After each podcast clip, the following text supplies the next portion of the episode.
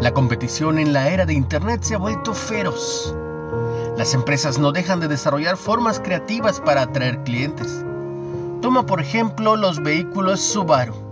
Por la famosa lealtad de los dueños de Subaru, la compañía invita a los superfanáticos Subis a convertirse en embajadores de la marca. Mira en nuestro país a los fanáticos de los bochos. Dice, los embajadores Subaru son un grupo exclusivo de individuos energéticos que ofrecen su pasión y entusiasmo para hablar a otros del Subaru. La empresa quiere volverse parte de la identidad de las personas, de modo que éstas no pueden evitar compartir su pasión. En 2 Corintios 5, Pablo describe un programa diferente de embajador, que invita a otros a seguir a Jesús.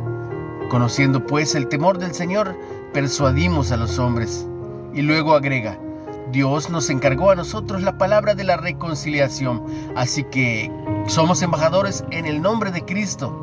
Os rogamos en nombre de Cristo, reconciliados con Dios. Muchos productos prometen satisfacer necesidades profundas y darnos una sensación de felicidad, plenitud y propósito. Pero solo un mensaje, el de la reconciliación que se nos ha confiado a los creyentes en Jesús, es en verdad una buena noticia. Tenemos el privilegio de darlo al mundo desesperado. De Adam R. ¿Qué te parece la idea de ser embajador de Jesús? ¿Cómo puedes poner en práctica este llamamiento? Jesús, gracias por invitarme a ser tu embajador.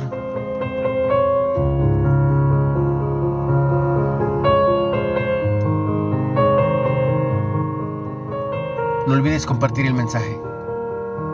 Recuerda que estás en Reflexiones de Ávila con H.